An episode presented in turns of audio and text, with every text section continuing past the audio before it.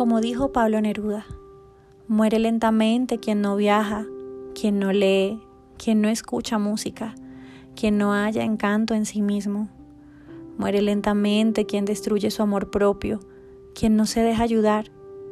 Muere lentamente quien se transforma en esclavo del hábito, repitiendo todos los días los mismos senderos, quien no cambia de rutina, no se arriesga a vestir un nuevo color o no conversa con desconocidos.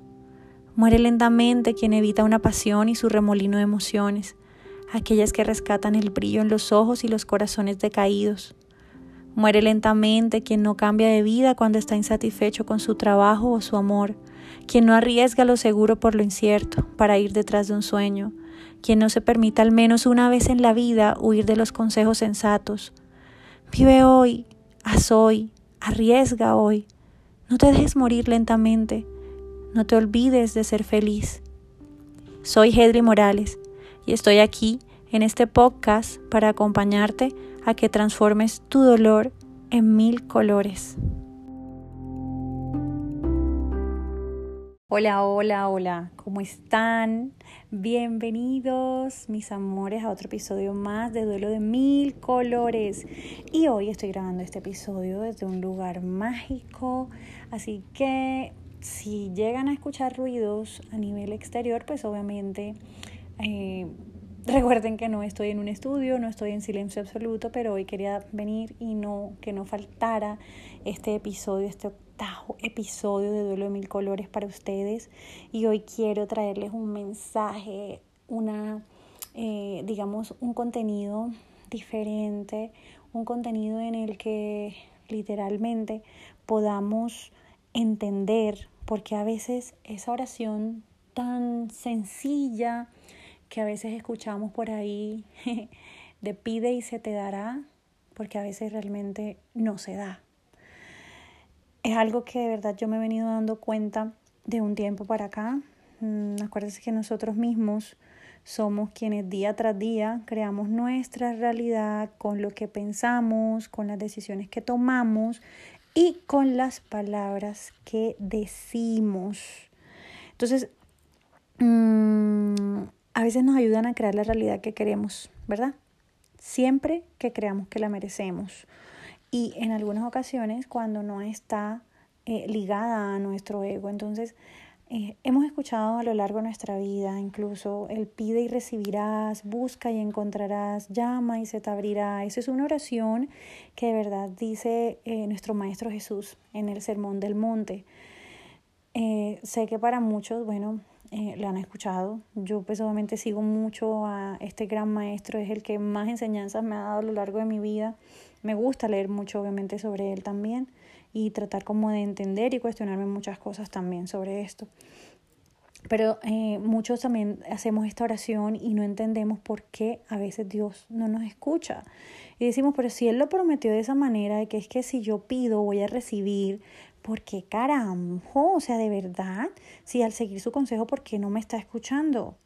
porque de verdad no se me están dando las cosas como yo he querido pedirlas, como yo he querido que, que lleguen, ¿cierto? Y creemos que cuando trabajamos en eso, entonces entregamos todos nuestros deseos al cielo y creemos que lo estamos haciendo de verdad de nuestro interior y de nuestro, nuestro ser más profundo. Entonces creemos y tenemos una, creemos que tenemos una parte de esa tarea resuelta al solamente enviar esa oración al cielo. Pero ah, no nos damos cuenta y no somos conscientes de que debemos estar alerta y pedir con el corazón. ¿Para qué? Para que no sea el ego quien oriente esa oración. ¿Sí? Porque cuando pedimos desde el ego, corremos el riesgo de que esa oración, esa petición, ¿sí? ese pedido especial que estamos haciendo, no sea lo más conveniente para nosotros o incluso para los seres queridos por quienes estamos elevando esas plegarias. ¿Cierto?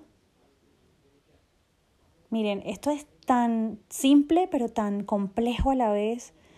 Y es que cuando nosotros pedimos, en muchas ocasiones no hacemos un proceso de purificación de ese deseo. Porque no estamos solicitando a veces amorosamente a ese Dios que nos conceda lo que anhelamos. Si solamente es para beneficio de, digamos, no de todas las almas involucradas, sino para otro tipo de beneficios que a veces eh, no entendemos que es a través de nuestro ego. Miren que eso yo lo he entendido de un tiempo para acá con cosas tan simples como eso.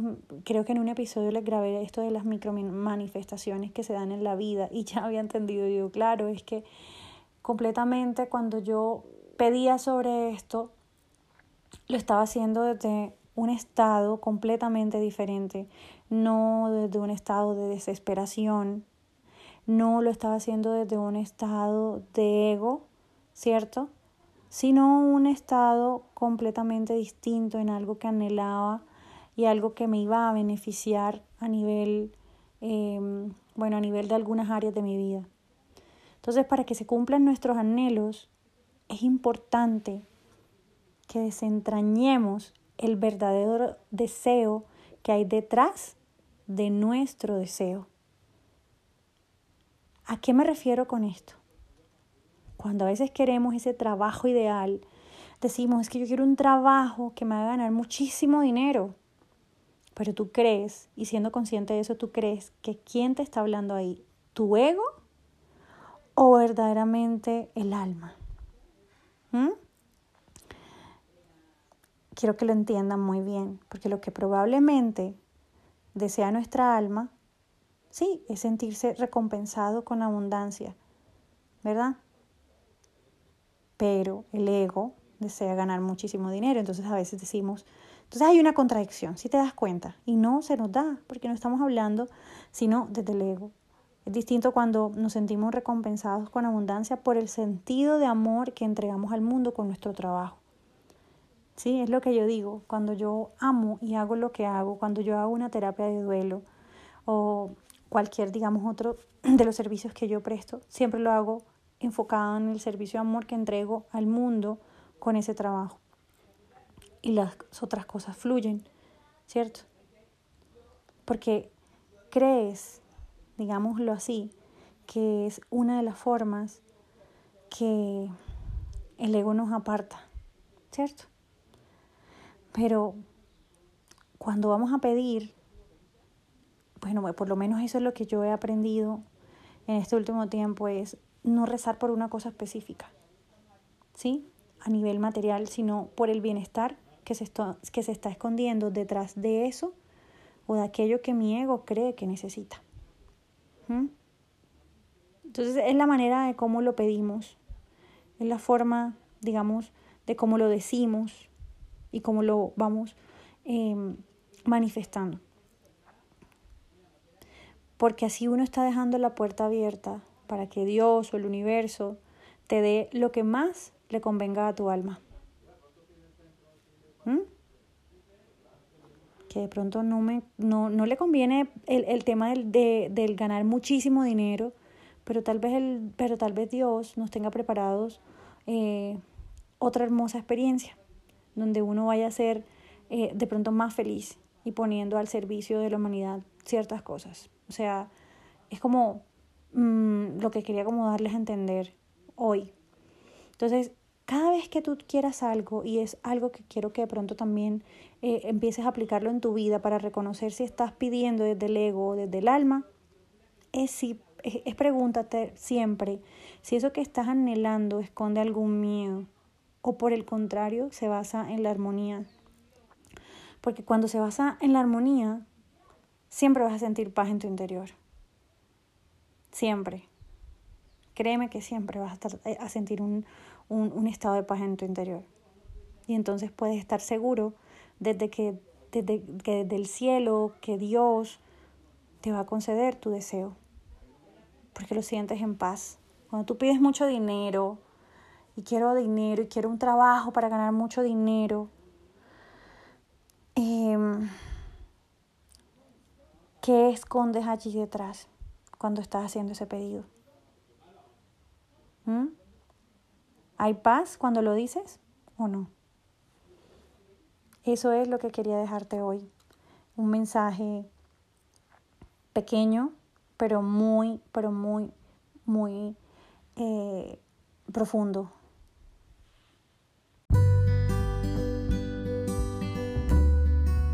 Si este episodio tuvo sentido para ti, te invito a que compartas conmigo qué fue lo que más resonó contigo, etiquetándome en mi cuenta de Instagram La magia de tu gracia, en donde podrás encontrar más contenido de sanación emocional, pérdidas, conciencia y muerte. Igualmente, información sobre mis terapias online de duelo, talleres, cursos y productos como la papelterapia para el alma.